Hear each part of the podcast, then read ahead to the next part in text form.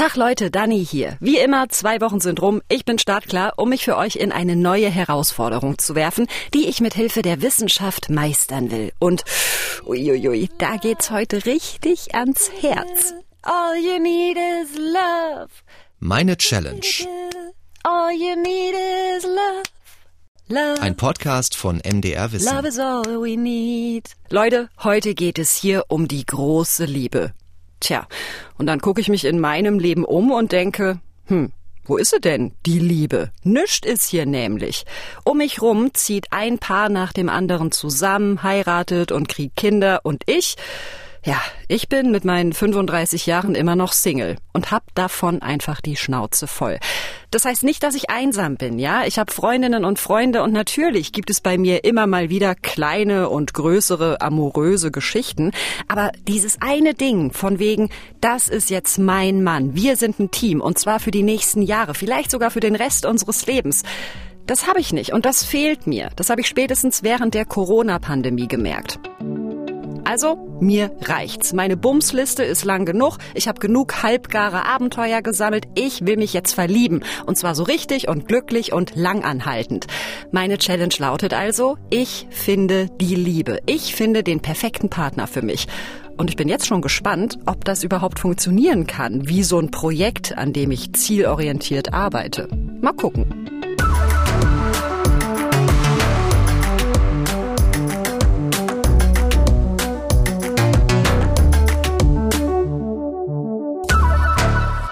Jetzt ist es weiß Gott nicht so, dass ich kontaktscheu bin oder das mit der Partnersuche nicht schon versucht hätte. Im Gegenteil, ich bin da schon seit Jahren sehr offen und interessiert, aber eben recht erfolglos. Meine letzte richtige Beziehung ist über zwei Jahre her. Die war eher kurz und ein ziemlicher Griff ins Klo. Und davor war ich auch sieben Jahre oder so Single. Also ich verliebe mich nicht schnell und nicht oft. Das ist einfach so. Und trotzdem frage ich mich bei dieser ganzen Geschichte, ob ich vielleicht einfach was falsch mache oder ob irgendwas mit mir nicht stimmt. Also, wenn wir selber aktiv nach einem Partner suchen und damit Schiffbruch erleiden oder es ganz lange nicht klappt, dann denken wir am Ende, es ist meine Schuld. Also dieses Gefühl, ich bin nicht attraktiv genug, ich bin nicht gut genug, ich habe nichts zu sagen, irgendwas stimmt nicht. Und wenn wir gar nicht erst auf die Suche gehen, ersparen wir uns natürlich dieses Gefühl des Scheiterns. Und weil ich jetzt bei meiner Challenge, die Liebe zu finden, auf Nummer sicher gehen will, dass ich möglichst viel richtig mache, habe ich mir Hilfe gesucht. Und zwar Julia Kühling. Die arbeitet als Life- und Beziehungscoach in Berlin und hilft sowohl Menschen in Beziehungen, sprich Paartherapie, als auch Leuten wie mir, die eine Beziehung suchen. Also die Erfahrung hat gezeigt, dass es ganz wichtig ist, dass wir erstmal selber über uns ganz gut Bescheid wissen ähm, dass wir selber wissen, ähm, wie ticken wir eigentlich, ähm, wie ticken wir in Liebesdingen, in Beziehungsfragen, was wünschen wir uns. Und deswegen beginne ich in meiner Arbeit immer wirklich mit einer Introspektion, also mal nach innen schauen, was ist mir wichtig, was möchte ich, wie soll mein Partner aussehen, was möchte ich eigentlich selbst im Leben. Und ähm, ein ganz wichtiges Thema ist die Lebenszufriedenheit. Es ist immer ein guter Plan, selbst sozusagen sein Leben in die Hand zu nehmen und auch für die eigene Lebenszufriedenheit zu sorgen und das nicht nur in die Hände eines Partners zu delegieren. Also ruhig fröhlich sein und äh, leben und Spaß haben, auch ohne Partner und nicht darauf warten, dass das jemand anders für uns erledigt. Okay, ich dachte halt, Julia gibt mir jetzt konkrete Anweisungen in Sachen Flirtstrategien von wegen so rausgehen, nett lächeln und dann Gesprächseinstieg A, B oder C abfeuern. Aber nee, stattdessen machen wir erstmal ganz viel Selbstfindung. Wie bin ich? Was will ich? Wo sind meine Grenzen? Und ganz ehrlich, eigentlich denke ich mir so, Entschuldigung, daran hängt es doch gar nicht. Ich habe das doch alles volle Pocke klar für mich. Ich weiß, wer ich bin und dass ich einen Partner will. Diesen ganzen Bums hier mit Nabelschau und Selbstfindung, das können wir uns doch klemmen. Aber Julia grinst nur wissend und gibt mir Hausaufgaben. Verschiedene Übungen, die ich einfach mal machen soll. Zum Beispiel ein Tortendiagramm mit verschiedenen Lebensbereichen, wo ich dann ausfüllen soll, wie wichtig sie mir sind und zu wie viel Prozent ich damit jeweils zufrieden bin. So, meine Top 3 hier bei dieser Lebenskonferenz. Wertvorstellungen und Moral, und auch Abenteuer und intensive Erlebnisse. Also jetzt nicht so, dass ich irgendwie krasse Weltreisen machen muss oder abgefahrenen Extremsport, aber halt Ich will so intensive Sachen erleben, ja, auf Konzerten, Festivals, wilde Sommernächte, mich draußen rumtreiben. So, also das ist wichtig. Ähm, und dann noch hm, Familie und Freunde, ja, und Partnerschaft. Also das ist eigentlich am allerwichtigsten. So, das wäre auf Platz eins, aber es ist halt nur so zu, ich sag mal, 70, 75 Prozent ausgefüllt weil halt so der Partner fehlt. Ansonsten ist an der Front alles prima. Ja, und einige Übungen bringen mich da wirklich zum Nachdenken. Also so richtig mit neuen Erkenntnissen. Denn ich sag das immer so einfach, ne? Ich will einen Partner und ich weiß genau, was ich da suche und was für mich gar nicht geht. Aber dadurch, dass ich mich gerade so zielgerichtet damit auseinandersetze, differenzieren sich diese Gedanken immer mehr aus. Also Beispiel. Ich weiß, dass ich ein wahnsinnig körperlicher Mensch bin. Ich finde Nähe absolut großartig und kann davon gar nicht genug kriegen. Bin auch immer ganz neidisch auf die Paare in meinem Freundeskreis, die tagtäglich jemanden für diese körperliche Nähe um sich haben. Aber je mehr ich drüber nachdenke, desto eher stelle ich eben auch fest, Oh nee, also mit jemandem zusammenziehen, das wäre gerade meine persönliche Hölle. Ja, ich will einen Partner, aber ich will auch weiterhin frei sein und finde Zeit für mich allein, gern mal auch zwei Tage am Stück, total wichtig. Und genau um all das geht es, sagt Julia Kühling. Sowas genauer für mich rauszukriegen und vor allem damit auch offen umzugehen. Ich persönlich denke, je mehr wir unser Profil schärfen und wirklich wissen, was wir wollen, desto sichtbarer, greifbarer und erkennbarer sind wir auch für den Menschen, der uns sucht. Und ich mag wirklich ganz gerne ein, ein, ein, ja, ein Beispiel aus der aktuellen Weltsituation, und zwar das äh, Coronavirus. Wir wissen jetzt ja alle, dass das Coronavirus Ärmchen hat, mit denen es an Rezeptoren in den Zellen andockt. Und die Zelle weiß also genau, was zu ihr passt und das Coronavirus hat also die entsprechenden Ärmchen, ähm, mit denen es da reinpasst.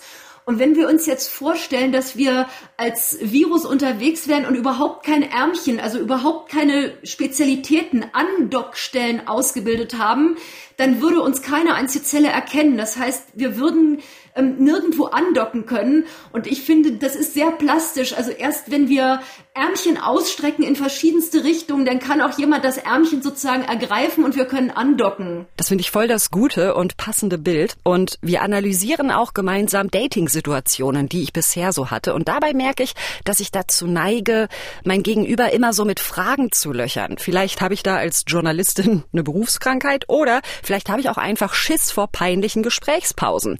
Ja, das kann dann natürlich nett und interessiert wirken, aber Julia Kühling rät mir eben, mir auch mehr Raum zu nehmen, ja, mehr von mir zu erzählen, damit ich eben ein Profil zum Andocken bieten kann. Ist notiert. So, und jetzt? Ich meine, hallo, es muss doch hier irgendwann mal losgehen mit Typen aufreißen. Also bei all dem, das soll Spaß machen und das soll auch leicht sein und das soll ähm, positive Erlebnisse bringen und mich darin bestätigen, hey, das klappt gut. Und deswegen ist die zweite Stufe immer noch kein Flirten im engeren Sinn, sondern mich daran gewöhnen, dass ich in Erscheinung trete und Kontakt knüpfe. Und zwar egal, ob man jetzt Mann oder Frau sucht, du sprichst Menschen an, aber also sie kommen nicht als potenzielle Partner in Frage, sondern die können viel älter oder viel jünger sein, sondern du interessierst dich einfach für andere Menschen und fragst sie Dinge, die die gerade irgendwo im Raum stehen. Ähm, und dann kannst du auch ganz viel mit Beobachtung arbeiten. Also einfach dir mal die Frage stellen, was finde ich an denen eigentlich attraktiv? Was macht ein Mann eigentlich attraktiv für mich? Ist das Kleidung? Sind das Accessoires? Ist das ähm, das Lächeln? Ist das der Blick? Ist das das, was die sagen, was die wissen? Mag ich jemanden, der sich schlau ausdrückt? Also wirklich gucken so, wann kribbelt's eigentlich bei mir und was finde ich attraktiv? Okay, denke ich mir, das klingt logisch. Fremde Leute ansprechen, um mich dran zu gewöhnen, diese Hürde zu nehmen. Denn das fällt mir einfach sau schwer. Also versteht mich nicht falsch. Ich bin recht offen und outgoing, würde ich sagen, aber so nur in bestimmten Kontexten, ja. Menschen aus der Kalten anquatschen, das kann ich gut auf Konzerten oder beim Ausgehen, halt so ganz locker, ja. Man steht irgendwie nebeneinander an der Theke und kommt halt ins Gespräch gar kein Ding. Und so habe ich tatsächlich auch schon ganz viele tolle Leute kennengelernt, darunter auch Männer, die zumindest eine Zeit lang wichtig waren in meinem Leben oder es auch immer noch sind. Nur diese Biotope, in denen ich mich wohlfühle und gut mit Leuten connecten kann, die finden pandemiebedingt gerade eben nicht statt. Ich muss also raus aus meiner Komfortzone, sagt Julia Kühling. Oh Gott. Aber gut, es geht ja erstmal wirklich nur darum, ganz random mit Menschen ins Gespräch zu kommen. Das werde ich ja wohl irgendwie hinkriegen. Suchen Sie was? Brauchen Sie Hilfe? Ja, Apfelschorle. Apfelschorle. Ich habe kleine Flasche. Das gibt's ja nicht mehr. Ja, nein, nicht. Aber denn dann sind wir doch wahrscheinlich hier eher beim Saft, oder nicht? Nee? Nee, Nee, das ist Eistee. und das schmeckt auch. Das geht auch, okay. Ja, danke schön. nee, kein Problem, gerne. Oh Gott, ey, es ist so fürchterlich. Ich hasse, hasse, hasse das. Ich bin mir da wirklich vorgekommen wie so ein aufdringlicher Alien, obwohl ja eigentlich gar nichts Schlimmes passiert ist. Und ja, wahrscheinlich muss ich das einfach ein bisschen üben, hat Julia Kühling ja auch schon gesagt. Und dann wird das hoffentlich alles besser mit der Zeit.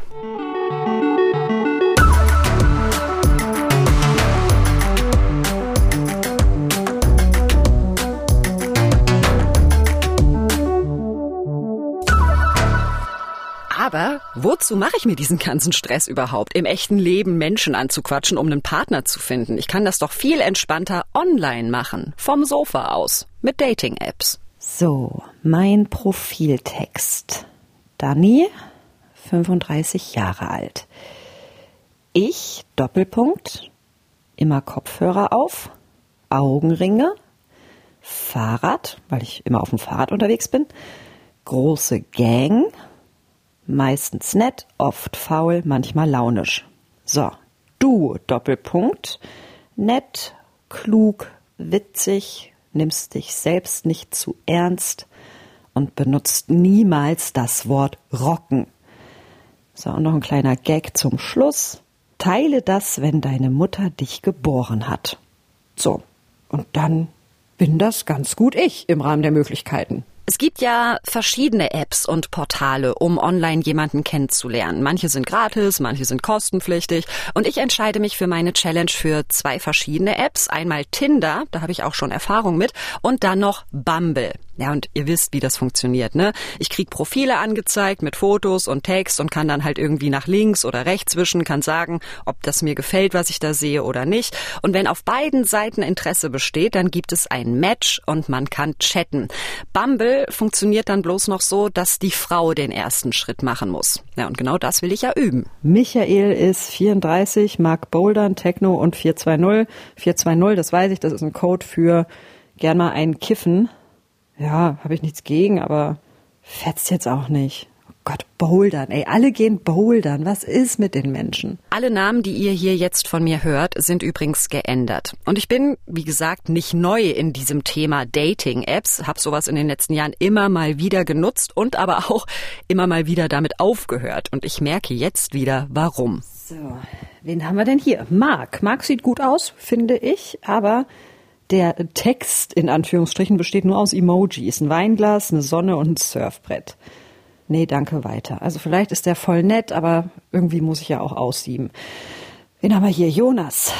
Oh Leute, Jonas, Jonas ist ein ganz lustiger. Haltet euch fest. Match me if you can, schreibt er hier in sein Profil. Und dass er gerne Urlaub macht. Wischen wir mal hier kurz die Fotos durch. Ja, schön vorm Auto. Nee, danke. Ey, keine Ahnung, das ist irgendwie alles so beliebig. Das macht gar nichts mit mir. Das turnt mich irgendwie ab. Wenn ihr selbst auf solchen Dating-Apps unterwegs seid, dann teilt ihr vielleicht meinen Eindruck, es ist irgendwie immer das Gleiche, ja? Mensch am Strand, Mensch mit Weinglas in der Hand, Mensch mit Hund und dazu noch irgendein bescheuerter Text wie Love Travel Party oder zu Vino sag ich Nino. Oh mein Gott, haben wir gelacht. Ja, das ist extrem so. Also wir haben ja serielle Bildanalysen gemacht und das Erste, was uns überrascht hatte, war, dass es nur sieben Darstellungstypen gab. Also es gab sieben Arten, sich darzustellen und geschlechtsübergreifend und da haben alle reingepasst. Das fanden wir überraschend, weil wir hatten gedacht, okay, wir gucken uns jetzt 800 Profilbilder an und sehen eine Fülle an Uniqueness. Da waren wir vielleicht auch ein bisschen naiv. Johanna Degen ist Sozialpsychologin und wissenschaftliche Mitarbeiterin an der Europa-Universität Flensburg. Da forscht sie mit ihrem Team zu Online-Dating und hat bei den Studierenden schon einen Spitznamen, nämlich Dr. Tinder. Wie geil ist das denn? Und das Krasse ist, mein Eindruck von wegen, oh Mann, das ist immer das Gleiche in diesen Online-Dating-Schuppen, der deckt sich total mit ihrer Forschung. Da gibt's eben Selfies, da gibt es Reisebilder, und dann gibt's Bilder mit einer Requisite. Also da zeige ich zum Beispiel das Surfbrett ist der Klassiker oder ein Beachvolleyball oder mein Pferd oder ein Hund. Und in diese Kategorien passten dann alle Bilder rein und das hatte uns erstaunt. Und dann haben wir das eben über mehrere Jahre beobachtet und haben festgestellt, die Bilder werden sich sogar ähnlicher. Also die kleinen Kategorien werden immer kleiner. Und dann gibt's bald irgendwann gibt's nur noch äh, Reisebilder und Selfies. Das ist meine Prognose. Nein, das ist ein bisschen mit Spaß, ne? Aber das sind die wachsenden Kategorien. Selfies und Reisebilder. Johanna Degen und ihr Team haben aber nicht nur hunderte Fotos auf Tinder, Bumble, Lavu und wie die Datingportale alle heißen analysiert und kategorisiert, sondern sie haben sich auch die Texte angeguckt. Und auch da bestätigt sie meinen Eindruck, dass es da vor allem ganz viele nichtssagende Allgemeinplätze gibt. Eben zum Beispiel, höhö, zu Vino sag ich Nino. Ich hatte immer gesehen, wir haben viele Textanalysen gemacht, da stand immer in verschiedenen Formen, ich mag Sonne, Wein und Meer. Wow, also als ich das dann 600 Mal oder so gelesen hatte, habe ich gedacht, okay, krass, das ist ja echt wirklich gar keine Aussage. Und dann auch noch in dieser ständigen Wiederholung, warum macht man das? Und ich glaube, man macht das, man möchte was Nettes über sich sagen, aber man möchte sich nicht riskieren. Also wenn man da jetzt wirklich was preisgibt und Online-Dating ist sowieso schon ein Prozess, der verletzend wirkt. Also das erzählen alle. Ghosting ist verletzend, wenig Matches haben ist verletzend, Matches zu haben, die dann unkommentiert aufgelöst werden, ist verletzend und Dates funktionieren oft nicht. Es ist insgesamt jetzt kein unverletzender Prozess. Und wenn man dann jetzt noch was Persönliches reinschreibt, dann hat man mehr bei der Ablehnung riskiert. Okay, das klingt für mich sehr logisch. Wir ziehen uns mit dem, was wir von uns preisgeben, auf sicheres Terrain zurück, um nicht angreifbar zu sein. So hat man ja nur riskiert, ja, wer mag denn keine Sonne, Wein und Meer? Da ist der andere ja ein Arsch, sag ich mal. Und das ist jetzt nicht meine Wortwahl, sondern es gibt wirklich diese Abwertung der generalisierten anderen in so einem Enttäuschungsnarrativ, die ist recht verbreitet. Also viele sagen, Tinder ist doch komplett äh, scheiße oder alle, die auf Tinder sind, sind verzweifelt oder eklig oder gleich und langweilig. Also es gibt da so viele Abwertungsnarrative und die haben natürlich sehr Selbstwertfunktion. Also man versucht das auszuhandeln, dass man da auch verletzt wird und enttäuscht und dann versucht man das aufzufangen, selbstwertdienlich und wertet die anderen ab. Und, das erzählt Johanna Degen mir auch, dass es auf Dating-Apps immer mehr vom Gleichen zu sehen gibt, hat auch mit unbewussten Anpassungsstrategien zu tun, denen wir alle ein Stück weit unterworfen sind, ja, können wir gar nicht viel gegen machen. Wie das genau abläuft, das könnt ihr online nachlesen im kompletten Interview mit Johanna Degen. Den Link findet ihr in der Podcast-Beschreibung. Was ich aber noch krass finde, ich bin beim Tindern oder Bambeln dann schnell genervt von den Leuten, die mir da angezeigt werden und ich mache aber trotzdem immer weiter. Also wie so ein Suchti. Warum lasse ich das nicht einfach? Ich meine, klar, jetzt habe ich gerade natürlich hier diese Challenge zu erfüllen, aber auch jenseits davon lande ich, trotz meiner Frustration, immer mal wieder auf solchen Apps, wenn es gerade keinen Mann in meinem Leben gibt. Es ist halt so, wenn wir beide uns jetzt treffen und wir ähm, gehen in Hamburg aus und sind beide Singles und suchen vielleicht die große Liebe. Dann können wir am Ende des Tages einen schönen Abend gehabt haben, obwohl wir niemanden kennengelernt haben. Wenn man alleine sitzt und tindert, hat man am Ende des Abends keinen schönen Abend gehabt. Also Tinder macht nur die ersten Wochen Spaß. Da ist das exciting und eine funny Sache und, oder man ist frisch getrennt und sieht die ganzen Möglichkeiten, dann kann das nur Freude bereiten. Aber nach Wochen, selbst bei denen, die so positive Effekte berichten, und viele mögen die App ja auch, ne? und also ich bin auch gar nicht so dagegen, aber viele fangen dann nach Wochen, nach dieser, also das ist wie so eine Evolution an, von den negativen Effekten zu berichten. Also so eine Erschöpfung, Nackenanspannung, jetzt mal körperlich. Nervosität, Enttäuschung oder Wut, man regt sich auf, man wird so sauer, äh, ja, oder sogar traurig oder man fühlt sich einfach diffus schlechter als vorher. Das können wir schon messen, ja. Das Versprechen solcher Datingportale ist natürlich auch mega verlockend, ne? Da warten unendlich viele neue Menschen. Da muss der Traumpartner ja dabei sein. Und wenn mir einer nicht passt, gar kein Ding, dann wische ich halt weiter zum nächsten. Also das bietet viele Optionen, aber das sorgt natürlich auch für eine gewisse Beliebigkeit, ja? Wenn ich mich theoretisch jeden Tag mit einem neuen Menschen auf einen Kaffee treffen kann. Und das senkt auch meine Frustrationstoleranz ganz schön ab. Ich bin sehr schnell genervt und habe die Schnauze voll. Hier mal ein ja? Ich habe ein Match mit Demian, 36 Jahre alt, sieht ganz gut aus, längere Haare, kantiges Gesicht, mag gute Gespräche, Konzerte, offene Menschen und Vintage-Kram. Damit kann ich doch arbeiten, denke ich. Und er schreibt mich auch direkt an. Hey, Coole Fotos. Dankeschön, selber. Ähm, was steht denn da auf deinem T-Shirt? Man kann das so schlecht lesen. Ist das ein Bandname? Voll gut von mir, ne? Immer schön Fragen stellen, immer schön den Gesprächsfaden am Laufen halten. Ist so ein Name von einem Designer. Ist schon tot. Ah, okay. Ja, ähm, Mode ist nicht so mein Gebiet. Ja, und so geht es hin und her und ich merke zwei Sachen. Erstens, er stellt mir keine einzige Frage, sondern erzählt immer nur von sich und bombt mich ungefragt mit Kram von sich zu.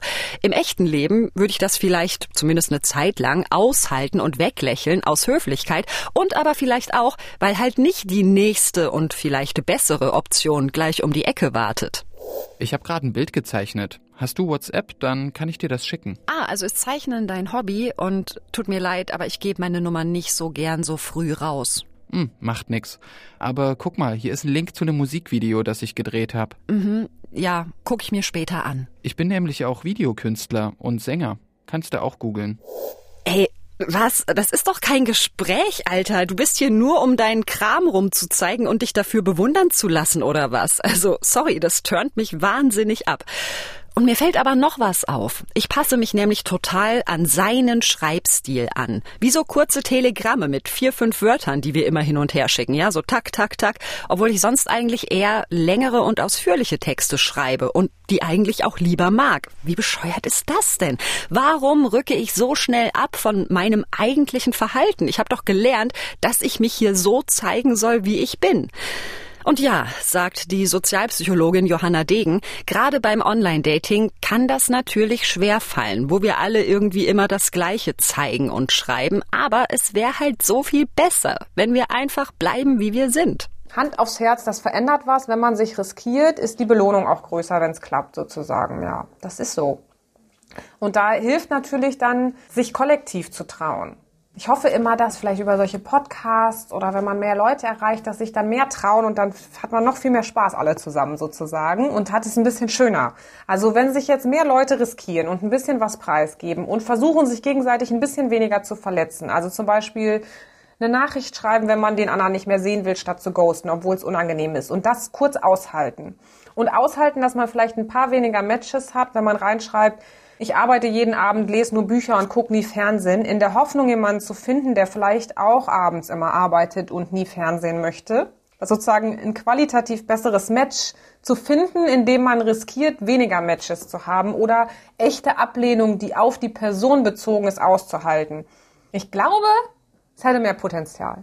Ey, das ist ja wirklich eins zu eins das, was auch mein Coach Julia Kühling gesagt hat, ne? Transparenz, Authentizität, Profil zeigen, damit jemand passendes andocken kann und eben nicht meine eigenen Interessen oder meine Persönlichkeit oder irgendwelche Charaktermerkmale verleugnen, nur damit ich möglichst gefällig bin. Das muss definitiv besser werden, also probiere ich das aus. Ich habe ein Match mit Fabian, 33 Jahre alt. Auf einem seiner Bilder hat er einen eingegipsten Arm und er schreibt in seinem Profil Rat mal, was da passiert ist. A. Arbeitsunfall, B. Fahrradunfall, C. Skiunfall, D. Alkoholunfall. Das finde ich lustig. Los geht's.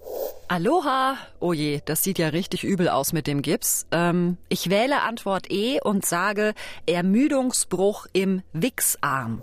Ja, sorry Leute, das ist wie ich bin. Grenzüberschreitender Bumshumor, ein bisschen drüber, aber Ermüdungsbruch im Wichsarm ist auch ein Zitat von einem meiner Lieblingsautoren, Heinz Strunk nämlich, und ich finde das einfach lustig. Und jetzt haltet euch fest, es funktioniert.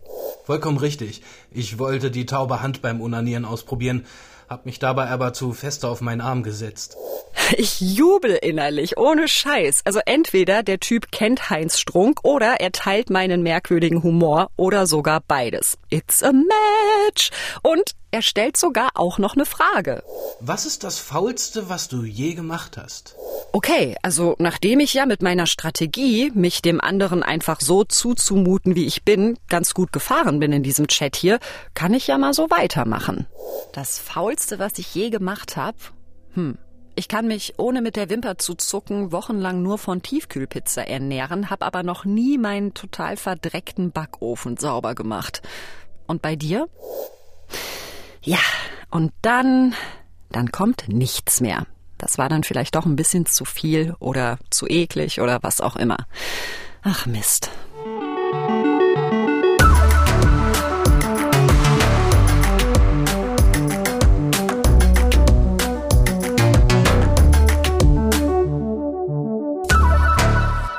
Also bisher ist bei meiner Liebe finden Challenge noch nicht wirklich was rumgekommen, aber es gibt ja nicht nur Online-Dating, sondern auch noch das reale Leben. Ich habe fleißig geübt, einfach random Leute so anzusprechen, die mir begegnen.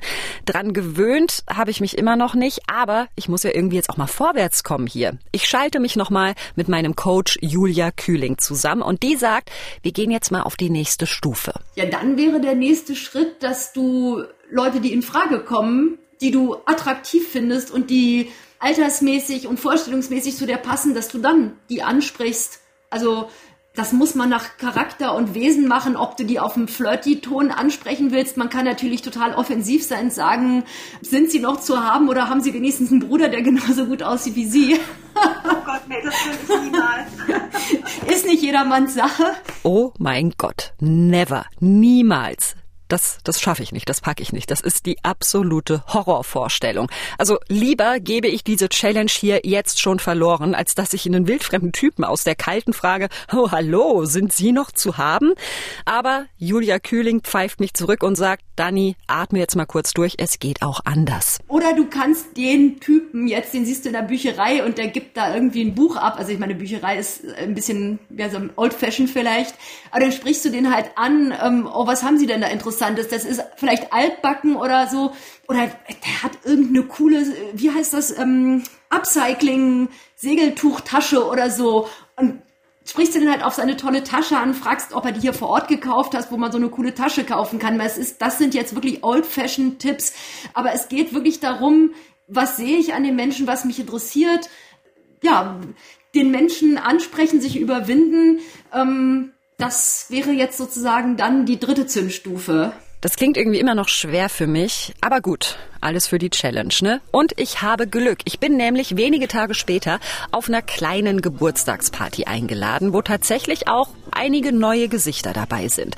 Das ist doch eine gute Option, vielleicht mal ein paar Männer anzusprechen. Da ist der Anfang einfach leichter, ja, weil wir beide kennen das Geburtstagskind und haben dadurch schon mal eine gemeinsame Ebene, denke ich mir. Und trotzdem sitze ich so die erste halbe Stunde relativ stumm in der Ecke und guck immer nur zu und trau mich nicht so richtig. Oh Gott, ey, fuck. Ich finde noch die Idee ganz schön, das nennt sich 30 Sekunden Mut. Also wir glauben, Mut ist eine Eigenschaft, aber Mut ist eine Disziplin, also eine Disziplin, wo man besser werden kann. Und ich finde diese Vorstellung schön, dass wir uns vornehmen, jetzt bin ich einmal mutig und das braucht nur 30 Sekunden zu dauern und dann bin ich aber einen großen Schritt weiter und die Überwindung, mal eben mutig zu sein, wird mit jedem Mal, wo ich es geübt habe, kleiner. Also diese Idee vom 30 Sekunden Mut finde ich tatsächlich sehr attraktiv. Das finde ich einen richtig schönen Tipp von meinem Coach Julia Kühling. 30 Sekunden Mut. Einmal kurz überwinden und ins Becken hüpfen und dann ist man drin. Ach, komm schon, Dani. Also, ich sitze auf dem Boden und neben mir sitzt ein Typ, den ich ganz attraktiv finde und der hier auch nicht wirklich jemanden zu kennen scheint. Herzlichen Glückwunsch, junger Mann. Sie sind jetzt mein Opfer. Ich spreche ihn also an und sag irgendwas zu der Musik, die gerade läuft. Und er so, äh, ja, kenne ich nicht. Okay, kein Ding, anderes Thema. Ich also so, trinkst du da auch Gin Tonic? Und er so, ja, ja. Und du? Und ich so, nee, nee, ich trinke hier Wein. Ja, und so unterhalten wir uns ganz nett. Er ist Arzt von Beruf, wir reden über seinen Job und über Corona. Klar, Corona geht ja immer. Und dann, ja, ich weiß auch nicht, dann fadet das Gespräch einfach aus und wir gucken beide stumm vor uns hin und zwischendurch nickt man mal so oder sagt irgendwie, ach ja, oder was auch immer. Und irgendwann ist mir das so unangenehm, dass ich aufstehe und rauchen gehe. Na, das hat ja richtig prima geklappt. Aber hey, ich versuche es positiv zu sehen. Ich bin nicht gestorben und das bestärkt mich doch für weitere Versuche, ja? Am Ende war das jetzt irgendwie ein kleiner, netter Smalltalk und dass der erstbeste Typ, den ich hier gezielt anspreche, nicht gleich der Partner ist. Ja gut, war irgendwie auch klar, ne? Ich darf mich einfach nicht entmutigen lassen.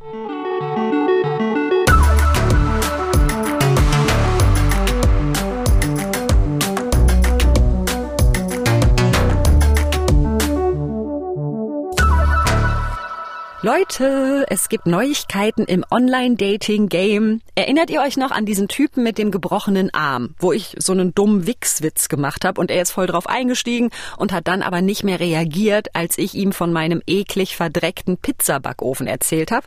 Ha, der hat sich jetzt doch wieder gemeldet. Deine Backofen-Story kann ich toppen. Ich habe nach Jahren einfach meine Küche verschenkt und mir eine neue gekauft, statt das Ganze einfach mal richtig sauber zu machen. Geil, 100 Punkte. Smarter Move, wenn du mich fragst. Und welche Story steckt jetzt wirklich hinter dem Gipsarm? Das erzähle ich dir bei einem Abendessen. Ich koch für dich, du bringst Wein mit. Uhuhu, eine Einladung zum Date. Also so weit war ich bei dieser Challenge noch nie. Und ich freue mich sehr darüber. Aber ich mag das eigentlich gar nicht so gerne, mich nach zwei, dreimal hin und her schreiben schon mit den Leuten zu treffen. Äh, ja, was mache ich denn da jetzt? Also es gibt ein paar Vorkehrungen, die auf jeden Fall messbar zu erfolgreicheren Dates führen. Und das ist so, dass man sich sozusagen ruhig digital kennenlernen kann, aber dass man sich nicht allen Prinzipien unterwerfen muss. Und Erfolgsprinzipien, die laufen entgegen der Logik. Zum Beispiel sich auf einen Kontakt konzentrieren, also nicht mit elf Personen gleichzeitig Kontakt haben. Das wird als extrem stressig empfunden und auch als erniedrigend. Und das könnte man zum Beispiel aufbrechen. Ja, okay, das kriege ich doch hin, was die Online-Dating-Expertin Johanna Degen da sagt. Ich konzentriere mich erstmal auf Fabian, den Gipsarm-Typen. Aber wie mache ich da jetzt weiter? Ich meine, hier mit dieser Date-Anfrage. Und dann könnte man es verlangsamen. Zum Beispiel sich nicht sofort treffen, denn es gilt so eine Regel der Verfügbarkeit. Wer nicht sofort antwortet, der ist dann schon entmatcht. Und wenn man sich nicht am übernächsten Tag trifft und nochmal verschiebt, dann hat, ist da kein Interesse. Solche Zuschreibungen gibt es dann. Und da kann man zum Beispiel erfolgreiche oder erfolgreich im Sinne von eher zufriedene Online-Data, die machen das anders. Die bauen Hürden ein. Die sagen dann zum Beispiel, wir treffen uns in zwei Wochen und vielleicht in einer anderen Stadt. Und dann sieht man schon, hm, also hat man so eine Spannungskurve, die das aushält und ähm, bereitet man sich vor und ist es einem der andere wert. Und dann ist der Einsatz schon höher. Und wenn wir den Einsatz erhöhen, dann reinszenieren wir Spannung. Und das, was nämlich immer beklagt wird, ist ein Spannungsverlust beim Online-Dating. Alle gleich, jedes Date ist öde, kein Einsatz, keiner bereitet sich vor, man trifft sich beim Joggen oder bei Obi und dann hat man, erlebt man eben auch nichts. Und dadurch, dass man den Einsatz erhöht und sozusagen bereit ist zu investieren und was zu riskieren, kriegt man sozusagen als Belohnung, vielleicht eine Beziehung kann sein oder Sex oder was man sucht, aber was man auf jeden Fall kriegt, ist, dass man wieder Spannung fühlt. Und das, was alle Data analog oder digital vereint, ist, dass ja keiner eine blöde Zeit haben will oder abgewertet, sich abgewertet fühlen möchte, sondern alle wollen vielleicht nicht den Partner fürs Leben, aber was Schönes erleben. Also das deckt sich auch schon wieder total mit meinen Erfahrungen und Vorlieben. Die besten Geschichten hatte ich meistens mit den Menschen, die ich schriftlich erstmal ein bisschen kennenlernen konnte. Und im Idealfall hat sich dann vor dem ersten Treffen so eine, so eine Vorabbegeisterung aufgebaut. Oder halt auch nicht, ja, dann hat man sich halt nicht getroffen. War dann eben auch okay. Aber das ist mir so dann immer noch lieber als das hundertste random Kaffee-Date, bei dem man nach fünf Minuten merkt, dass das hier überhaupt nicht funktioniert. Also, ja, also wenn du denkst, dass man mich mit Essen locken kann, dann hast du leider recht. Ähm, vielen Dank für die Einladung, aber lass uns das vielleicht nicht direkt machen, sondern übernächste Woche oder so? Wunderbar, machen wir so. Du kannst wählen zwischen Curry, Käse, Macaroni, Hallo, Käse, Zwiebelsuppe und Lachsnudeln. Na? Ach Mensch, also das ist gerade ein bisschen schön. Gibt aber auch ein Problem. Meine Challenge, die ist nämlich zu Ende. Also meine Zeit ist einfach abgelaufen. Zwei Wochen sind vorbei. Und das heißt, ja weiß nicht, vielleicht Fortsetzung folgt. Also festhalten kann ich, ich habe meine Challenge nicht geschafft. Ich habe nicht innerhalb von zwei Wochen den Mann fürs Leben kennengelernt oder wenigstens einen, wo ich sage, jo, der könnte das sein. Oder vielleicht habe ich das auch und weiß es nur noch nicht, ob das jetzt der Gipsarmmann ist oder jemand von dem Geburtstag, wie auch immer. In Sachen Partnersuche ist alles genauso offen bei mir wie zu Beginn der Challenge. Aber ganz großes Aber. Ich habe voll viel gelernt, dank meiner Begleiterinnen aus Coaching und Wissenschaft, denn ich glaube, ich habe mich über die Jahre so ein bisschen zurückgezogen in ein ständiges Gefallen wollen, wodurch ich dann in irgendwelchen Flirt- oder Kennenlernsituationen oder auch in der Online-Welt ganz viel von meiner Persönlichkeit einfach versteckt habe. Ja, und das hat dann eben dazu geführt, dass ich mich immer nur auf Geschichten eingelassen habe, die sich am Ende als Griff ins Klo entpuppt haben. Das brauche ich nicht mehr. Das will ich auch nicht mehr. Und ich weiß jetzt, wie ich es ein bisschen besser machen kann. Auch wenn ich das in der Praxis noch ganz viel üben muss, also aus der kalten irgendwelche Typen anquatschen, daran habe ich mich immer noch nicht gewöhnt und ich kann mir auch nur schwer vorstellen, dass ich das künftig so weiter betreiben werde. Aber auf Partys oder Konzerten, da mache ich das gerne. Alles andere ist mir ehrlich gesagt einfach zu stressig. Ich habe ja jetzt versucht, das hier so sehr zielgerichtet anzugehen. Ne? Ich möchte euch aber ganz unbedingt noch was mitgeben, was mein Coach Julia Kühling zu mir gesagt hat. All diese theoretischen guten Tipps, wie es denn geht. Ich finde das auch sehr schöne Gedanken, dass ich die am Ende auch ein Stück beiseite stellen darf und dann auch den Zufall machen lassen kann. Meine Nachbarin äh, war auch lange Single und ähm, also eine tolle Frau, extrem fröhlich, tollen Job, ähm, schlau, Bildungsniveau, erstmal alles eine richtig tolle Frau. Länger allein. Und die hat Umzugskartons, also die ist jetzt hier gerade erst eingezogen, die hat Umzugskartons auf Ebay eingestellt. Und der Typ, der die Kartons abgeholt hat, der ist es geworden. Also Bang, Flash. Und die sind ein Herz und eine Seele. Also am Ende kann man alles richtig machen und überall Leute ansprechen und dann macht es irgendwo anders Bang. Und das finde ich einfach eine schöne, einen schönen Gedanken. Und wir brauchen auch nicht fünf oder zehn, sondern wir brauchen hier nur einen. Und das ist echt machbar. Also Leute, das hier geht raus an alle, die in Lockdown-Zeiten oder am Valentinstag oder wann auch immer traurig da hocken und denken, ach Mann, ich will jetzt endlich auch mal jemanden haben. Ihr habt jetzt hier ganz viele To-Dos und Tipps gehört, aber am Ende gehört auch einfach Glück dazu. Und ich wünsche euch genau solche zauberhaften Zufälle, wie Julia Kühling sie da gerade beschrieben hat. Und mir selbst natürlich auch, klar. Ach so, und vielleicht mal noch äh, kurze Info zum Schluss. Eine Dating-App habe ich inzwischen wieder gelöscht, auf der anderen bin ich aber immer noch. Also Leute, wenn ihr da Dani 35 rote Haare aus Leipzig seht, dann wundert euch nicht über schrägen Humor, Offenheit und dass ich mich nicht sofort mit euch treffen will. Das ist so alles wissenschaftlich approved. Das war meine Liebeschallenge. Die habe ich gemacht zusammen mit Thomas Jehn und Carsten Möbius. Und vielleicht habt ihr da ja auch Erfahrungen oder Fragen oder Kritik oder Lob oder eine Idee für meine nächste Challenge. Schreibt uns gerne jederzeit eine E-Mail an challenge.mdr.de. Und auf die Ohren gibt's uns in zwei Wochen wieder. Ihr findet uns auf challenge.mdr.de in der ARD Audiothek, auf Spotify, bei Apple Podcasts und überall sonst, wo es Podcasts gibt. Wir freuen uns uns, wenn ihr uns abonniert oder uns eine nette Bewertung dalasst. Und ich sag bis zum nächsten Mal. Freue mich. Tschüss.